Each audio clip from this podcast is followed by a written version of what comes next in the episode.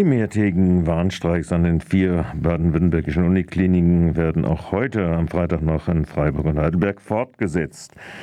Nachdem bereits am Montag und Dienstag rund 1000 Beschäftigte in Tübingen und Ulm die Arbeit niedergelegt hatten, streikten dann in den folgenden Tagen erst 400 in Heidelberg und weiter 1300 Angestellte. Viele streikbereite Azubis und OP-Beschäftigte äh, verzichteten dabei immer auf ihr Streikrecht, weil sie im Notdienst arbeiteten. Äh, mit den Beginn der Spielstätten kamen dann Heidelberg und Freiburg vergangenen Donnerstag eben weitere Streikende dazu. Die Beteiligung übertraf die Erwartungen von Verdi deutlich. Die Arbeitgeber wollen einen, die Tabellenentgelte sowohl 2022 als auch 2023 nicht anheben, von wegen mit dem netten Gewinke und den Herzen aus der Pandemie. Dadurch entstünde für eine Pflegefachkraft, die nach fünf Jahren Dienstzeit seit 21 derzeit 3.750 Euro im Monat verdient, durch die aktuelle und die prognostizierte Inflation bis Ende 2023 ein circa monatlicher Kaufkraftverlust von rund 672 Euro. Medizinisch-technische Assistentin käme nach sechs Berufsjahren nach nicht nur auf derzeit 3.505 Euro, sondern hätte auch 628 Euro weniger. Die bisher angebotene nicht tabellenwirksame Einmalzahlung von 2.100 brutto für netto kann die abgelaufene Kaufkraftverluste von über 10.000 Euro brutto für die beiden Jahre noch nicht einmal ansatzweise ausgleichen.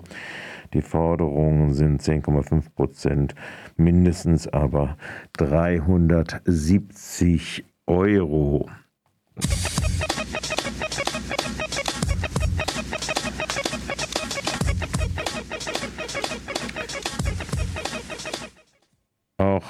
Der nächsten Nachricht gestrig von gestern ist der Hinweis, dass vertiefende Interviews auf unserer Webseite nachhörbar sind. Nämlich äh, wenige Wochen bevor das Lieferkettengesetz in Deutschland in Kraft tritt, sind wirksame Mechanismen für Beschwerde und Abhilfe in vielen Unternehmen noch immer eine Großbaustelle. Konkrete Empfehlung für die wirksame Umsetzung gibt nun ein neues Inkota Arbeitspapier. Dabei stehen im Fokus die Lieferketten für Leder und Lederprodukte. Das Arbeitspapier ist erarbeitet worden von Professor Gläsler und Helene Bonn von der Europa-Universität Viadrina im Auftrag von Inkota.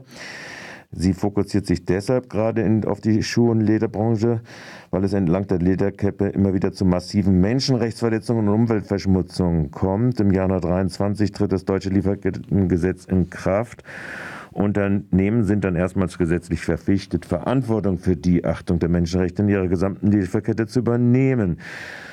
Incoda hat zehn Unternehmen zu sorgfaltspflichten und Beschwerdesystemen befragt. Das Fazit, keines der Unternehmen hat ein OECD- und UN-Leitprinzipien konformes System der Beschwerde und Abhilfe. Nachvollziehbare Angaben zu Abhilfemaßnahmen und Konsequenzen zu Art und Umfang beigelegter Beschwerden werden nicht gegeben. Gewerkschaften oder Interessenvertretungen der Arbeitnehmerinnen werden nicht bei allen befragten Unternehmen im Beschwerdeverfahren einbezogen.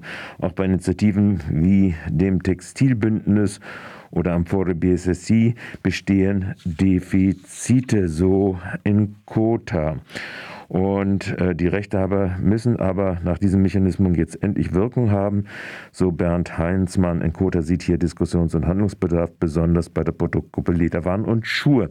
Interview, wie gesagt, auf der Website von Radio Dreieckland noch zusätzlich vertiefend zu hören.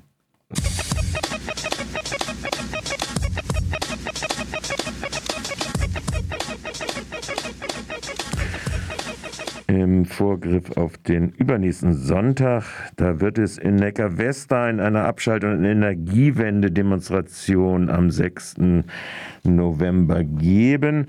Und zwar äh, wird äh, das unter dem Motto stehen, Atomkraftwerke sind unverantwortliche Risikotechnologie, beginnen bei Uranabbau und Anreichung, wie im sogenannten Normalbetrieb. Die Laufzeitverlängerungen, die damit verbundenen Risiken werden von den Bündnis Fukushima Neckar Westheim äh, deutlich abgelehnt und strikt abgelehnt. In Neckarwestern gibt es gefährliche Korrosion in den Heizrohren der Dampferzeuger. Trotzdem werden notwendige große Sicherheitsüberprüfungen ausgesetzt. Eine sichere Lösung für den hochaktiven Atommüll gibt es natürlich sowieso nicht und hat es bis jetzt noch nie gegeben. Der Klimaschutz sei, und das sei das zweite Säule dieser Demonstration sein, äh, wird eine rasche Energiewende, weitere Energiewende gefordert. Sie verweisen auf die Hitzeperioden und Dürgen, Starkregen und Überschwemmungen mit vielen Toten in Deutschland, Europa, weltweit. Sind die Folgen dieser falschen fossilen Energiepolitik, die Folgen des Klimawandels führen auch Deutschland zu unvorhersehbaren zerstörenden Auswirkungen. Es gibt keinen Strom, sondern ein selbstverschuldetes Wärme- und Gasproblem. Das ist die Position, die auch vertreten wird. Und deshalb fordern sie Atomerstock jetzt keine Laufzeitverlängerung, rasch weitere Energiewende durchsetzen. Die Demonstration soll dann am Sonntag in einer Woche äh, um 13 Uhr am Bahnhof in Kirchheim beginnen und äh, reden wird unter anderem Angelika Clausen von der IPPNW, Vorsitzende der Ärztinnen zur Verhütung des Atomkriegs, Sebastian Sladek, Geschäftsführender Vorstand bei den EFWS, Stefan Mende und Peter Flick mit Standortbeiträgen zu Neckar-Westheim und zur Isar.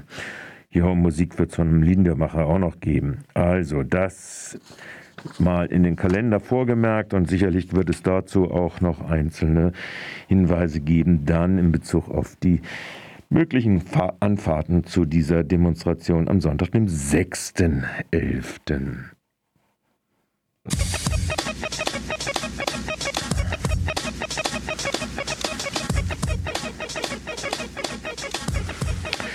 Jetzt kommen wir zu Wissenschaftlern. Äh, Scientist Rebellion Deutschland hat einen offenen Brief von 1000 Wissenschaftlerinnen äh, aufgesetzt, äh, die aus 50 Ländern stammen und einen offenen Brief an ihre Kollegen. Sie fordern dazu auf, der Öffentlichkeit klarzumachen, was beim Thema Klimakrise und Biodiversitätsverlust bereits bei Diskussionen innerhalb der Wissenschaften eindeutig ist. Dieser offene Beruf beruht auf einer Initiative der Klimaaktionsgruppe Scientist Rebellion und wurde von führenden äh, Wissenschaftlern und Akademikern diverser Fachbereiche sowie den Leitautoren der Studie IPB, des IPCC unterzeichnet. In dem Brief wird festgestellt, dass ähm, akzeptiert wird, dass es keinen glaubhaften Weg mehr für das 1,5 Prozent Ziel gibt. Ein Einhalten des 1,5 1,5 Grad Ziels würde voraussetzen, dass die globalen Emissionen vor 2025 einen Höhepunkt erreichen und bis 2030 um 43 Prozent reduziert werden. Äh, das ist schon deshalb unwahrscheinlich, weil in den nächsten zehn Jahren äh, der angenommene optimistische Szenario des IPCC auf dem hypothetischen Einsatz von Technologien zum Entfernen von Kohlendioxid aus der Atmosphäre in großem Maßstab erfolgen würde, um die globale Temperatur bis zum Ende des Jahrhunderts wieder herunterzubringen. Der offene Brief ruft die Gemeinschaft der, Klimawissenschaft, der Wissenschaftlerinnen auf, in verschiedensten Fachbereichen zu Aspekten des Klimawandels arbeiten. Äh, Im Vorfeld der Konferenz, also der Umweltkonferenz COP27, öffentlich auf folgende Weise Stellung zu nehmen. Erstens deutlich zu machen, dass das 1,5 1,5 Grad Ziel unweigerlich verfehlt werde, so wie es im letzten Bericht des IPCC dargestellt wird. Zweitens setzt sie als Ziel die Herausforderung, die Temperaturerhöhung deutlich unter 2 Grad zu halten, im Einklang mit dem Pariser Abkommen von 2015, in dem die unwahrscheinlichen Annahmen zur möglichen Technologie für negative Emissionen weniger Raum gibt. Das entspricht der wissenschaftlichen Ungewöhnlichkeit und zeigt auch der Öffentlichkeit die ungeheure Größe der Schwierigkeit, die Kohlenstoffemissionen in Übereinstimmung mit der wissenschaftlich ermittelten Notwendigkeit zu verrechnen. Letztens soll öffentlich deutlich gemacht werden, dass die drei Säulen des Handelns gegen die Klimakrise, nämlich die minderen Mitigation, Anpassung und Ausgleich von Verlusten und Schäden, wirksam sind. Das bedeutet als ein minimaler Startpunkt, dass die reichen Nationen das noch immer nicht eingelöste Versprechen erfüllen, nämlich 100 Milliarden US-Dollar pro Jahr an ärmere Länder zu zahlen und damit diese den Klimawandel besser zurechtkommen können. Soweit dieses Aussendung der Scientist for Rebellion in Deutschland.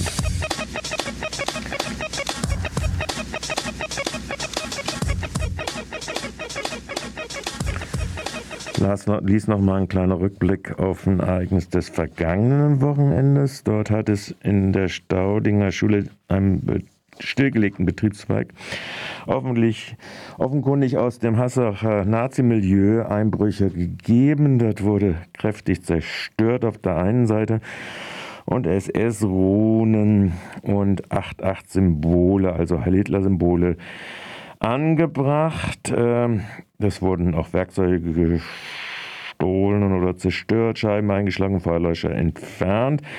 Die Polizei, die das unter dem merkwürdigen Oberbegriff gefasst hatte, fremdenfeindliche Schmierereien, im Text dann aber deutlich gesagt hat, dass es doch wohl rassistische Motivationen oder äh, nationalsozialistische Symbolen seien.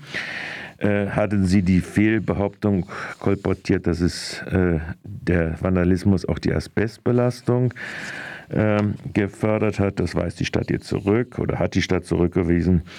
Es sei nicht Asbest, sondern in Anführungszeichen nur künstliche Mineralfasern, umgangssprachlich Glaswolle oder Steinwolle, die allerdings auch die Haut reizen und die Atemwege, aber weniger gefährlich sind als Asbest.